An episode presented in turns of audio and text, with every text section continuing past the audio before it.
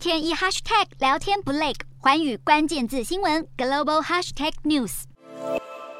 意大利政坛也持续动荡，总理德拉吉在二十号赢得国会参议院对他的信任投票，但他联合内阁中的三个主要政党杯葛这次投票，预计将会导致德拉吉请辞，并且宣告提前举行大选。好，意大利国会参议院以九十五票赞成、三十八票反对通过对德拉吉的信任投票，但有数十名的参议员投下了弃权票，而德拉吉联合内阁里的中。中间偏右意大利前进党和极右翼联盟党以及民粹政党五星运动党都拒绝支持德拉吉，没有参与这一次的投票，因此在有党杯葛之下，恐怕将会提前举行大选。